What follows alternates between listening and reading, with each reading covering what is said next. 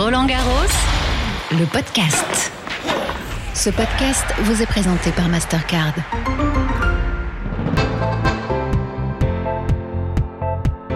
Bonjour à toutes et à tous, bienvenue dans Roland Garros, le podcast, la balade sonore qui tous les jours vous fait découvrir l'envers du décor. Fermez les yeux et laissez-vous guider.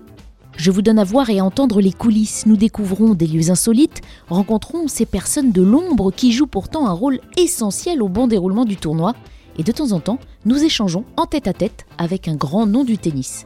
Vous êtes bien installés? Allez, suivez-moi. En ce mardi 8 juin, nous allons faire une visite. Je vous emmène dans le nouveau centre média réservé aux journalistes qui couvrent le tournoi. Un vaste espace entièrement rénové il y a deux ans pour leur permettre de travailler dans les meilleures conditions. En raison de la situation sanitaire, leur nombre a été réduit. Ils sont 250 sur place, 200 autres suivent le tournoi de façon virtuelle. Au total, on compte 45% de Français, 55% d'étrangers et 31 nationalités représentées. Alors le centre de médias se trouve sous le cours Philippe Chatrier.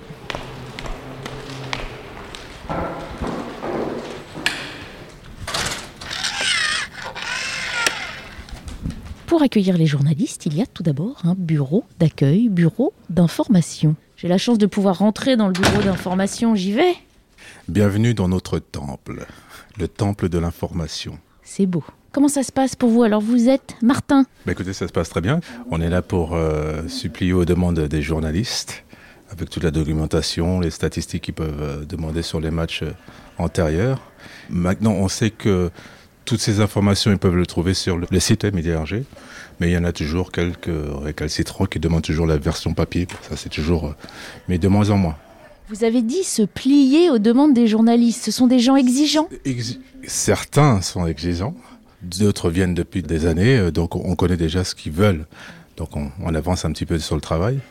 Et, euh, mais c'est vraiment entre exigeant, c'était euh, exagéré certes, hein, c'était un brin d'humour. Non mais ça veut dire que vous êtes précieux. Vous devez leur donner des informations auxquelles euh, ils n'auraient pas eu accès, à- auxquelles ils Et pensent. puis c'est euh, aussi, histoire de donner vite l'information, c'est d'aller de plus en plus vite de nos jours, c'est ça, avoir l'information et tout de suite la donner. Donc il faut qu'on soit prêt justement à pallier à, à ces demandes. Il y a de la pression sur tout le monde hein, sur ce tournoi. Tout à fait, mais bon là c'est la deuxième semaine, donc ça va plus doucement. C'est plus cool. Profitez bien. Et vous avez les matchs en plus derrière vous, évidemment. Derrière, devant, partout, on est là, euh, on guette toutes les informations qui nous seraient utiles.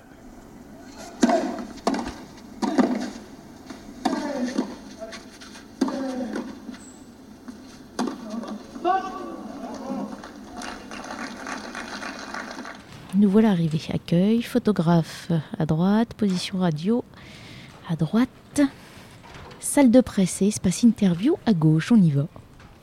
Alors à l'arrivée, on arrive sur trois écrans qui retransmettent les matchs et puis des communiqués de presse qui concernent le programme des matchs, programme d'entraînement, programme des conférences de presse. Une décoration euh, assez sobre, moquette grise, étagère en bois au mur et puis une grande salle devant moi avec des dizaines de bureaux en bois, des postes de travail pour les journalistes du monde entier. Chacun a un espace dédié avec des prises, des ordinateurs. Il y a une partie de la salle qui est sous une verrière de laquelle entrent les rayons du soleil, c'est très joli. Et puis au milieu, il y a les salles de conférences de presse qui malheureusement n'accueillent aucun public, aucun journaliste en ce moment. Les joueurs font leurs conférences de presse par vidéo interposée. Je m'approche à présent du bureau attribué aux journalistes du quotidien L'équipe, où je retrouve Sophie Dorgan et Clémentine Blondet. Bonjour. Non, je découvre, et surtout je fais découvrir pour les auditeurs du podcast cette belle salle de presse. C'est très joli, c'est très chic surtout. Ça fait deux éditions là qu'on est dans cette belle salle de presse. Et évidemment, là, on travaille dans de très bonnes conditions. La lumière en plus qui arrive de la verrière sous laquelle vous êtes. Oui, c'est très design. Alors parfois, on a quand même le soleil dans les ordinateurs, parce qu'on est français, on aime bien râler. Non, non, euh, sincèrement, on est travaillé dans de très bonnes conditions et, et on ne peut que remercier la fédération de nous mettre dans ces conditions-là. Quand on travaille aussi nombreux là dans une grande salle comme ça, on est chacun dans son coin ou on arrive à avoir aussi des moments d'échange avec toutes ces autres nationalités? Moi, je suis journaliste à l'équipe et je ne fais que le tennis. Donc forcément, je connais pas mal de gens qui sont dans cette salle, français ou étrangers. Certains suivent le tennis, je parle des étrangers, suivent le tennis à l'année, donc on les retrouve un peu partout dans le monde. Il y a un ordinateur ouvert devant vous. Qu'est-ce que vous faisiez avant que je vous interrompe? J'étais en train de décrypter une interview Donc j'ai interviewé une, une ancienne joueuse. Donc j'ai une interview assez longue. La décrypter, ça veut dire que vous l'écoutez, vous retranscrivez à l'écrit, puis après il faut retravailler parce qu'évidemment il y a une question de longueur, il faut la retravailler. Voilà, j'étais en train de faire ça. Apparaître demain? Non, je dois couvrir le match de Serena Williams. Donc euh, avant d'aller couvrir Serena Williams, je fais du décryptage. On gagne un peu de temps. Il faut qu'on prépare des articles en fait au fur et à mesure. Le podcast, c'est la même problématique, vous savez. Oui, oui. On met en boîte des sujets pour les jours qui suivent. Oui, oui, bien sûr, on est obligé. Et puis après, on s'adapte suivant ce qui se passe. Évidemment, s'il y a un gros événement, on casse tout, on recommence. Il y a des sujets qui ne passent jamais aussi, des interviews qu'on a faites, et puis le, joueur a perdu au premier tour qui ne passe pas. C'est notre quotidien. Les, les gens, s'ils s'ils savaient le nombre d'articles ne liront jamais, et qui étaient bien, hein, je vous assure, et qui sont dans la poubelle.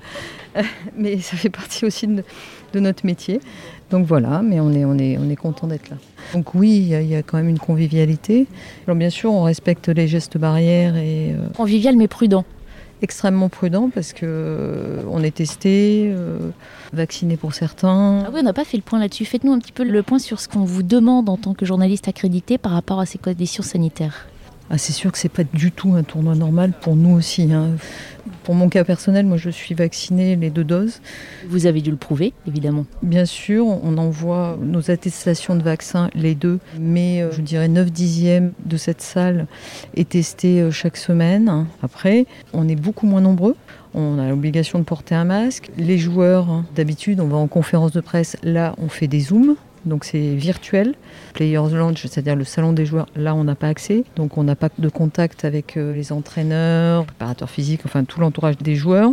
Non, c'est loin d'être comme d'habitude. Après, on va pas faire la fine bouche. Au moins, on peut voir les matchs en live. Donc ça, c'est le point positif. Après, on s'adapte et on attend des jours meilleurs. hein. On vous laisse euh, terminer d'écrire celui-là en espérant pouvoir le lire. Merci. Je me décale un peu, si votre collègue veut bien répondre. Bonjour, qui êtes-vous? Je suis Clémentine Blondet, je travaille aussi à l'équipe. C'est la, la vraie collègue. Et vous vous mettez à côté, forcément. On reste groupé selon son média dans cette grande salle. Stickers, regardez, où il y a marqué l'équipe, donc on a chacun des places, donc on se met là où on est stické, puis en plus c'est plus pratique, parce que souvent on est quand même amené à échanger, euh, parce qu'on travaille ensemble, donc euh, Alors, la place qu'on vous a allouée, là, vous la trouvez comment dans cette grande salle de presse Roland Garros 2021 bah, elle est agréable, c'est agréable d'être sous les verrières, d'avoir de la lumière, euh, voilà, on n'a pas l'impression, enfin on sent euh, l'évolution du temps, des températures, etc. Même si parfois on passe beaucoup de temps enfermé, on est à écrire nos articles, voilà, on n'a pas l'impression d'être dans un parking parfois comme sont certaines salles de Oui, j'allais vous dire, on connaît certaines salles de presse qui ressemblent à des bunkers, en fait. hein. Oui, oui, voilà, on voit pas le jour, etc. Là, c'est pas, la- c'est pas le cas du tout, donc euh, ça c'est agréable. Alors, sur quoi travaillez-vous? Qu'est-ce que vous pouvez nous en dire? On va pas tout dévoiler. J'ai un article sur un jeune joueur italien qui joue demain contre euh, Rafa Nadal. Et en fait, euh, bah, je suis allée en reportage euh, là où il s'entraîne en Italie. J'ai rencontré son coach, lui, je l'ai interviewé, etc. Donc je fais un article sur lui pour, de- pour demain, pour que nos lecteurs bah, en apprennent plus sur lui euh, avant de le voir jouer contre Nadal. Est-ce que vous avez le temps de profiter un peu de, de ce tournoi? En travaillant dessus Ça dépend des journées, ça dépend des moments. Euh, c'est vrai que la particularité du tennis, c'est qu'on ne sait jamais trop à quelle heure ça va se terminer, combien de temps les matchs vont durer. C'est le côté sympa aussi du sport, que c'est imprévisible. Donc parfois on pense qu'on va faire un truc euh, important et puis, euh, et puis finalement une fois que le match est terminé, ça n'a pas grand intérêt. Donc on a plus de temps du coup. Parfois euh, c'est des longues journées. Là moi aujourd'hui je vais pas profiter beaucoup. Mais on a toujours du plaisir. Ça reste euh, quand même une chance. Enfin, évidemment qu'il faut en être conscient. Et puis, on a quand même intérêt à aimer ça et à aimer ce qu'on fait. Parce que si nous, ça nous intéresse pas, on va avoir du mal à intéresser euh, les gens qui nous lisent. Eh ben, merci beaucoup. Il n'y a pas de terre dans la terre battue en fait. Et ça, vous le saviez? On a parlé de la statue de Raphaël Nadal l'autre jour. Il n'y a pas que cette statue-là qui a fait son apparition cette année. Il y a aussi les quatre mousquetaires. Ils ont désormais un jardin qui leur est dédié, le jardin des mousquetaires. Non loin du cours Philippe Chatrier, c'est une esplanade donc avec quatre statues et des transats, cette fameuse chilienne siglée Roland Garros, devant un écran géant pour regarder les matchs. Alors les quatre mousquetaires, qui sont-ils? Je vous le rappelle. Il y a évidemment René Lacoste, Jean Borotra, Jacques Brugnon et Henri Cochet. Voilà pour le petit rappel historique. Ce sont donc quatre sculptures en bronze qui ont été réalisées par euh, l'artiste italien Vito Tongiani pour donner une belle place à Jean Borotra, Jacques Brugnon, Henri Cochet et René Lacoste à Roland Garros. Un jardin qui leur est dédié pour rendre hommage à ces quatre champions qui ont été à l'origine de la construction du stade Roland Garros. C'était après leur victoire en Coupe Davis en 1927. Alors, euh, ils ne sont pas à côté, ces mousquetaires, non, ils sont euh, séparés les uns des autres, chacun euh, sur un socle en marbre de Carrare, un socle en forme de goutte d'eau, qui donne encore plus d'allure et encore plus de dynamisme à leur posture, parce qu'ils sont évidemment en train de jouer un match. On rappelle leurs exploits, six titres consécutifs remportés en Coupe Davis de 1927 à 1932. Ils marquent aussi l'histoire du tennis français parce qu'en individuel, ils totalisent à eux quatre 18 titres du Grand Chelem. Bref, ils ont permis d'écrire quelques-unes des plus belles pages de l'histoire du tennis français. Ça valait bien un jardin en plein Roland Garros. Allez, on va se rapprocher des transats. Aujourd'hui, ils sont occupés par euh, des visiteurs euh, plutôt jeunes. Plutôt jeunes, ça veut dire que les mousquetaires du tennis français, ça ne leur dit pas grand-chose. Non. Aïe, aïe, aïe. Interrogez-le. Lui Oh, Comment elle vous dénonce? Ça vous dit quelque chose? Oui, pas tous, mais euh, certains à l'époque, oui. Henri Lecomte, par exemple. Non Ah, Jean Borotra. ouf, encore plus ancien. Ouf. Alors, si vous voulez réviser, euh, justement, il y a les quatre statues des quatre mousquetaires autour de vous. D'accord. Vous irez voir après le match? Après, pas de souci. Je voulais savoir si vous saviez que vous étiez assis dans le tout nouveau jardin des mousquetaires à Roland-Garros. Alors euh, non, j'étais absolument pas au courant. Je trouve que c'est quelque chose qui est très bien, surtout au vu du temps qu'il fait actuellement. Ça permet bah, voilà, de pouvoir euh, suivre le match sur l'écran euh, en même temps.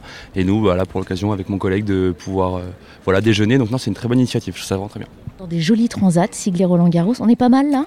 On a de la chance de ne pas travailler cet après-midi, c'est déjà aussi un plaisir. Les cours euh, Suzanne Langlaine et Simone Mathieu sont, sont libres pour nous aussi, donc c'est c'est un réel plaisir. Les mousquetaires du tennis français qui ont marqué l'histoire du tennis français, ça vous dit quelque chose ou pas? Alors en toute franchise, pas du tout. Euh, Ça date un peu, faut dire. oui, alors oui, bah, moi pour, pour ma part j'ai 25 ans et euh, non ça me dit absolument rien mais euh, ravi de l'apprendre en tout cas ça me fera une bonne anecdote pour la machine à café c'est gentil merci Vous irez les voir après votre déjeuner, je vous laisse profiter. Merci beaucoup. Alors précisons que si on prend un peu de hauteur, on se rend bien compte que ces quatre mousquetaires sont installés comme s'ils jouaient un match. Il y a une ligne blanche au milieu de cette esplanade qui marque l'emplacement fictif d'un filet, et donc de part et d'autre, deux joueurs de chaque côté, en plein effort, en train de taper dans les balles. Ça vous dit quelque chose les mousquetaires? De nom, mais à part, à part ça, non. Sauf qu'on parle de ceux du tennis français, pas ceux d'Alexandre Dumas. Alors les quatre mousquetaires sont en statue devant vous éparpillés là, en bronze. Ça vous disait rien? De nom, bien sûr que si. René Lacoste. Puis devant, j'ai plus le nom, mais ça me disait que. Voilà. Il y a des antisèches marqués sur le socle de la statue. Bon ben je vous laisse déguster ces gaufres. Vous aimez bien cet espace? Il est agréable apparemment? Très agréable. Là, on est sur des chaises euh, de transat euh, en plein soleil, c'est sympa, en face d'un d'un écran où on peut suivre le, le châtrier, c'est sympa. Avec une petite gaufre, ce qui n'enlève rien au plaisir. Profitez bien. La question du jour. Avant de l'entendre, une petite précision sur la question du jour. C'est celle que vous m'avez le plus posée. Que deviennent les balles après un match? Est-ce qu'il y a de l'économie circulaire avec les milliers de balles à la fin du tournoi? Qu'est-ce qu'elles deviennent ces pauvres balles? C'est pauvre ou Ces balles chanceuses, ces balles gagnées. Alors écoutez bien la réponse très complète de Viviane Fraisse, responsable RSE à la Fédération française de tennis. Il y a 50 à 60 000 balles qui sont utilisées pour chaque édition du tournoi. Alors les balles sont jouées que 9 jeux, donc bien sûr elles peuvent encore être utilisées. Il y en a quelques-unes qui sont mises en vente à la boutique au prix de 10 euros, c'est assez iconique. Et puis les autres sont remises dans le practice, dans les entraînements, au Centre national d'entraînement, mais envoyées aussi dans les territoires ou dans des associations de pratique du tennis, avant de finir euh, recyclées dans notre opération balle jaune. Et le recyclage, ça consiste en quoi? Elles sont collectées dans les clubs, ces balles sont broyées, on sépare la feutrine du caoutchouc et on en fait des terrains sportifs, souples, qui sont proposés à des instituts pour des enfants en situation de handicap. Cette matière qu'on voit dans les stades, là, sur les pistes d'athlétisme par exemple? C'est ça, c'est des sols amortissants euh, qui servent de, de terrain multisport. Demain, mercredi 9 juin, débute la phase 3 du déconfinement et le passage du couvre-feu à 23h en France. Roland Garros sera l'un des tout premiers événements à déployer le pass sanitaire. Demain, nous ferons aussi la connaissance d'une juge de ligne. Vous découvrirez que sur Roland Garros, nombre d'entre eux n'exercent pas cette fonction à temps plein. Ils ont un autre métier à côté et se rendent disponibles au moment du tournoi. En attendant, vous pouvez retrouver tous les épisodes du podcast sur le site officiel rolandgarros.com et sur l'appli Roland Garros, ainsi que sur toutes les plateformes d'écoute à la demande. À demain Roland Garros, le podcast. Ce podcast vous a été présenté par Mastercard.